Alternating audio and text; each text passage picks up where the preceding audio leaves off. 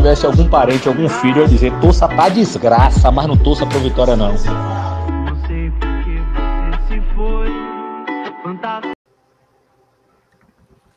Sejam muito bem-vindos a mais um Série D de Desgraça. Chegou a final. Tivemos o primeiro jogo de final, um jogo eclipsado. Primeiro porque a gente teve o segundo jogo da Série C. Segundo que a gente teve uma final assim, mais ou menos. Que nosso amigo Richard nem ficou puto, para não dizer outras coisas. Tivemos uma final de Libertadores e uma final de Série C no mesmo horário da final da Série D. Então, você muito provavelmente assistiu a final da Libertadores. Se você não assistiu a final da Libertadores, você assistiu a final da Série C até para ser jogo de volta. Eu duvido que você tenha assistido a final da Série D. Mas a gente assistiu, a gente acompanhou. Então vamos falar sobre ela hoje. E vamos começar com o maior boliviano do mundo. Ele, o homem, o mito, Daniel Dalense. Olá, saudações a todos. Pois é, pessoal, chegando aí na final da Série D, jogo de ida. E vou te falar, eu infelizmente vi a final da Libertadores, cara, porque foi um jogo muito ruim, terrível. Primeiro chute no gol demorou 78 minutos, enquanto quem assistiu a final da Série D, com um minuto de jogo já tinha finalização, já tinha chances boas. Olha, foi um jogo que foi, foi bem interessante, cara. Muitas chances para ambos os times. O Mirassol foi mais competente, né? Botou a bola na rede. Mas o Mirassol teve chance de fazer mais gols. O Floresta teve chance de abrir o placar, de empatar, até mesmo de virar.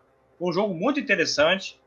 Agora, aqui foi, na minha opinião, ali, pelo que eu pude acompanhar, equilibrado, mas o Mirassol teve um início de segundo tempo ali muito bom, muito bom. Engoliu ali o Floresta, teve uma, uma sequência de chances, pelos 15 minutos do segundo tempo, uma chance atrás da outra, até acabou fazendo o seu gol 1 a 0 O Floresta tentou reagir, mas foi um jogo realmente muito interessante. Os dois times são muito qualificados.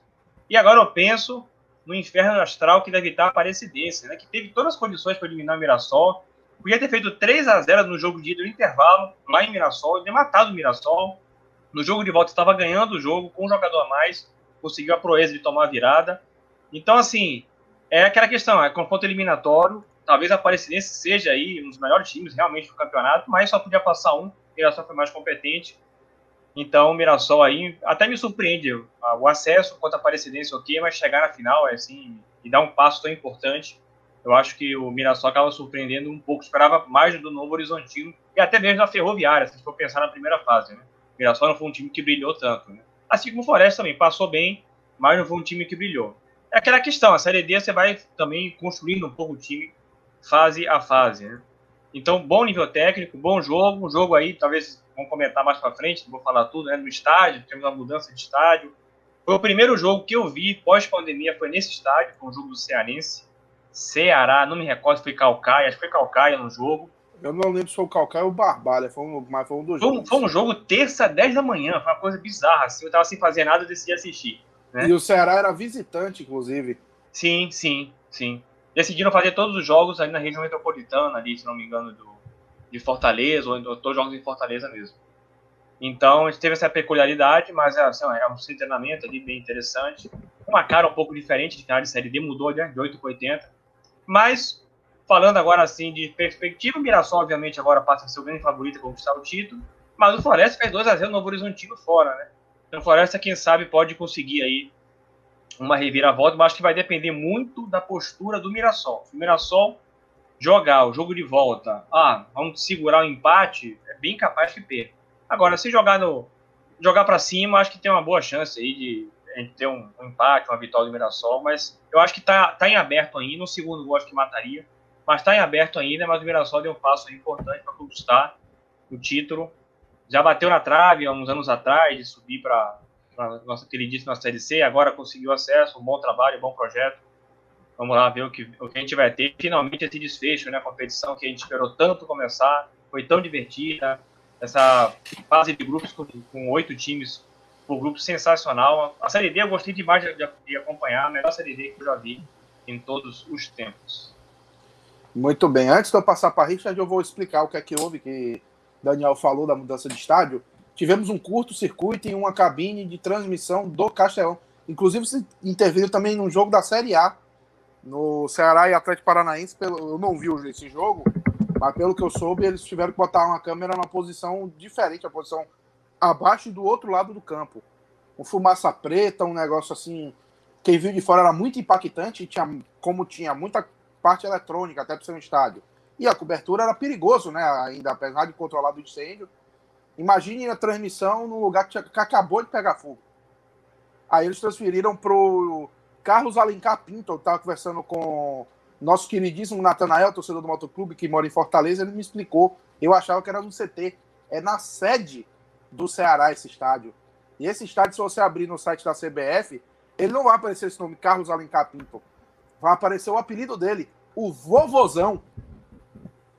Então, até o estádio do Ceará, entre aspas, né, que não, eles não usam para jogo, com o apelido Vovozão. Mas tem umas características legais, uns escudos do Ceará espalhados, tem uma parede que mostra todos os escudos do Ceará. É um estádio diferente, mas legal de ver, arrumado. E nos proporcionou um bom jogo, né, Richard? O que é que você gostaria de falar?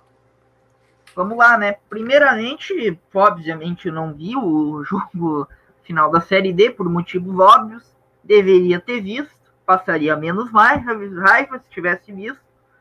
E mas assim, eu vi os melhores momentos, fiz uma análise aqui do jogo.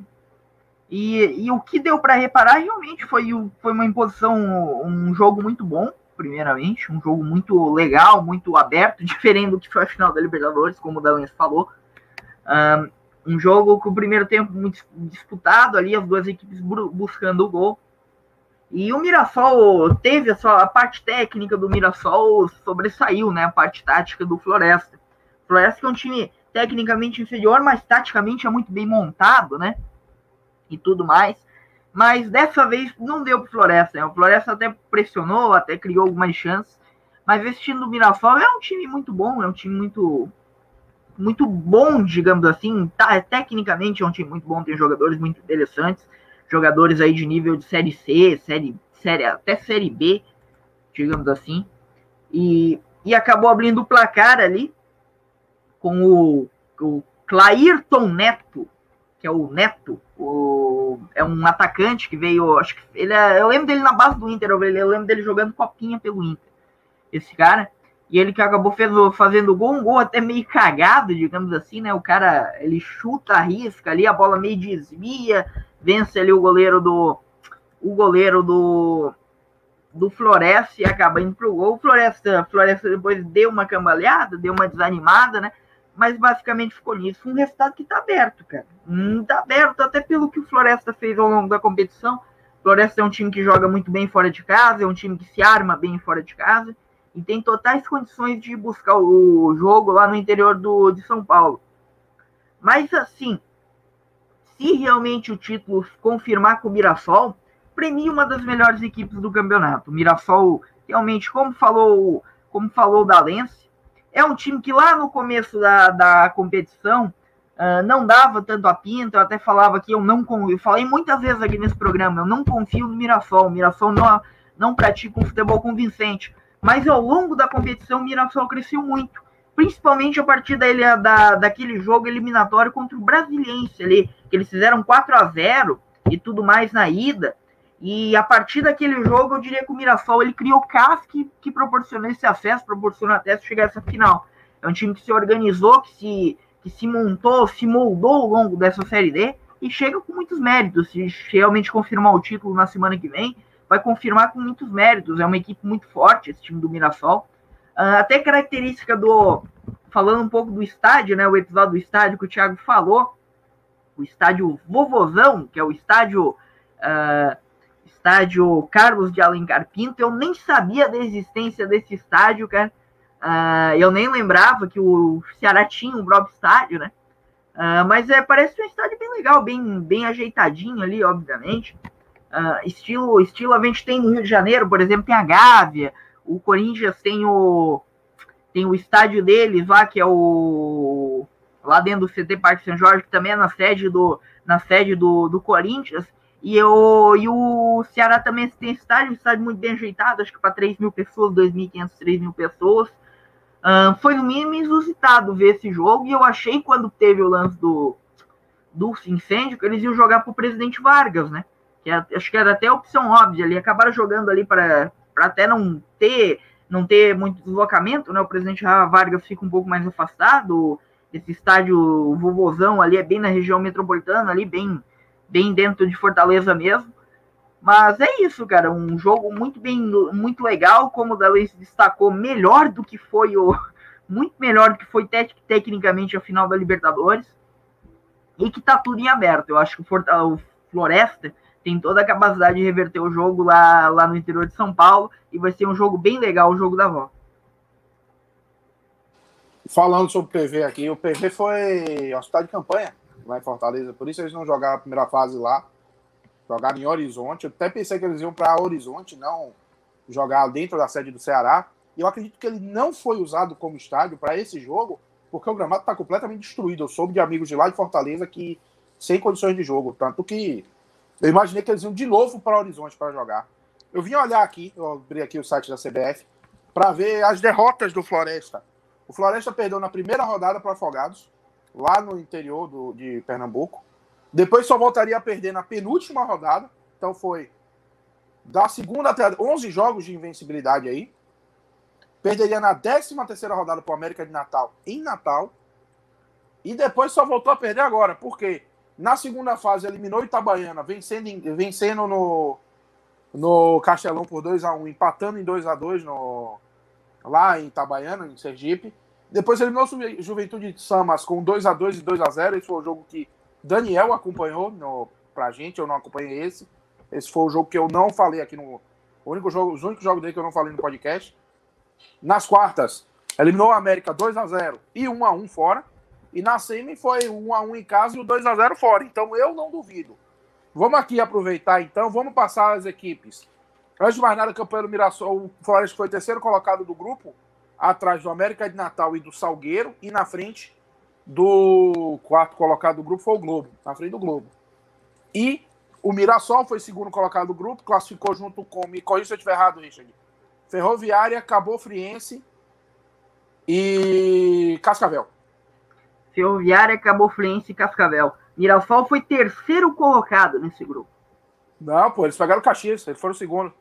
O segundo. Pegou, pegou a vaga na última rodada. Passaram isso, passaram a, isso, Cabo Friense. É, que a Cabo Friense acho que perdeu de 1x0 pro Cascavel. Que Tomou um gol que não existiu aos 55 do segundo tempo, uma coisa dessa. Isso. Pois é, só... E isso mudou tudo, né? Mudou todo é. o chaveamento. Porque o, o Mirassol pega um Caxias que não fez boa primeira fase, se a gente for lembrar. Perde o primeiro jogo fora, ganha o segundo jogo em casa, vai e ganha nos pênaltis. Depois foi 1x0, 1x0 e 3x0 nos pênaltis, acho. Depois que foi o Brasiliense, aquele 4x0 que a gente falou, ali a gente começou a olhar com outros olhos para o Mirassol. Depois tomou 2x1 de virada lá em, lá em Taguatinga, mas ainda assim, 2x1 para um 4x0 não interfere, né? ganha as duas da Presidência, 2x1 de virada em casa, 3x2 de virada fora. E eliminou o Altos com 4x0 em casa, 1x0 fora. E como entraram os times para essa final? É, o primeiro Floresta. O Floresta entrou com Douglas Dias, Lito, William Goiano, Alisson e Fábio Alves, Jota, Alisson e Marconi, Deizinho, Núbio Flávio e Flávio Torres. Então, em vez de colocar, ele deixou o Núbio Flávio, que veio do banco, não, que ele botou, ao invés de botar Deizinho e Luiz Soares, que eram os titulares ali até as oitavas, quartas de final, ele colocou Núbio Flávio, que realmente tem se destacando mais do que o, o sósia do, do atleta uruguaio. E Núbio Flávio e Deizinho, Deizinho talvez seja o principal destaque desse time do Floresta. Já o, esse é o time de Leston Júnior. Já o time tinha Eduardo Batista entrou com Jefferson, Vinícius, Danilo Bosa, Heitor e Moraes, Daniel, Rafael Tavares, Cássio Gabriel, Fabrício Daniel e Neto na frente João Carlos. Neto deu uma olhada, Richard, ele estava até esse ano no Internacional, passou pelo São Paulo, foi emprestado, eu perdi aqui para onde ele foi emprestado. Foi emprestado para o CSA e depois foi contratado pelo Mirassol. E aí faz um gol decisivo. Um primeiro tempo muito equilibrado, muito movimentado eu diria assim, mais justo seria um empate. Um empate com gols, não 0 a 0 Mas se alguém chegou, é, se tivesse alguém sair na frente, já era o Mirassol. O Mirassol era um pouco melhor no jogo, mas era um jogo muito bom de assistir. É, e aí esse jogo, esse primeiro tempo passou só, porque esse jogo começou 4. Tanto a final da Série C quanto a da Libertadores começou às 5 da tarde. E nesse primeiro tempo já teve uma baixa no no Mirassol. O lateral Moraes tomou o terceiro amarelo, teve a confusão com Núbio Flávio, teve a, aquela, tro, aquela troca de braçadas, tomou o amarelo, foi para o intervalo 0x0. Segundo tempo, sai o gol do Mirassol. O gol do Mirassol começa com um cruzamento da esquerda, que a zaga do Floresta afasta, mas a bola sobra no pé de Neto, que domina, chuta, a bola vai fraca.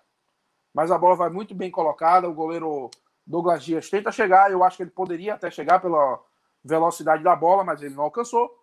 Saiu o gol, 1 a 0 é, saiu o único gol da partida, depois, como a gente falou, o Mirassol até chegou mais perto de fazer o segundo, o goleiro Douglas Dias fez algumas boas intervenções. O Floresta chegou perto também de empatar o jogo ainda assim, teve pelo menos umas duas boas defesas, não teve um pedido de pênalti no segundo tempo também, que sinceramente eu achei um lance incidental, mesmo que tenha batido no braço, não marcaria. Mas ficou assim, 1 a 0 para o Mirassol. E com isso o Mirassol, obviamente, em vantagem para o jogo da volta.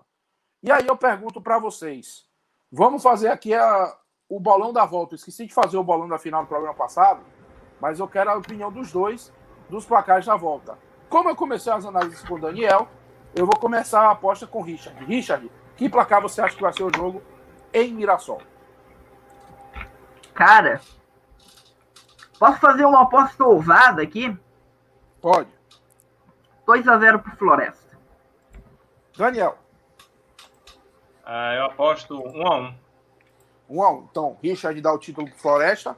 Daniel, o título pro Mirassol. Lembrando, como eu disse, o Floresta foi a primeira derrota no playoff.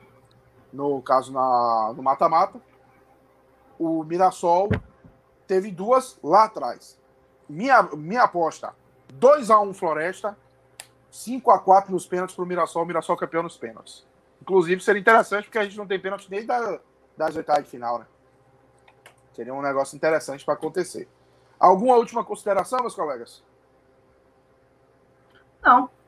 Então, eu só bem, quero né? fazer um, uma correção. Você até já havia dito, né? foi realmente 5x0 aquele jogo do Ceará contra o Barbalha na volta do, do futebol, transmitido, né? Porque foi um, teve um, é. um Flamengo e Bangu, né? Foi um jogo que ninguém viu. Aí depois foi esse jogo seguinte aí, Ceará e Barbalha. Muito bem. E aqui, então, para fechar, aqui foram nossas considerações. Vocês entenderam porque o jogo também não foi no, no Castelão. E é isso. Tá vindo novidade aí para vocês essa semana, vocês vão entender. Inclusive, ser uma novidade muito boa para vocês acompanharem todas as divisões do Brasil e fora. Muito obrigado, Daniel. Muito obrigado, Richard, por estarem presentes. Acessem nossas redes sociais e lembre-se sempre: infelizmente, FC, o pior time é o seu. Fala galera, passando só para lembrar você seguir a gente no Instagram, no arroba infelizmentefc. Segue a gente no Twitter também, no arroba. Segue a gente na sua plataforma de streaming favorita, Spotify, Anchor, Google Podcasts, qualquer uma delas. A gente está em basicamente todas. Também para se inscrever no canal do Twitter, ativar o sininho. Lembrando que todo domingo sai entrevista no canal e toda quarta-feira sai um episódio novo, além das lives esporádicas e alguns programas especiais. Então lembre-se sempre, infelizmente FC, o pior time é o seu.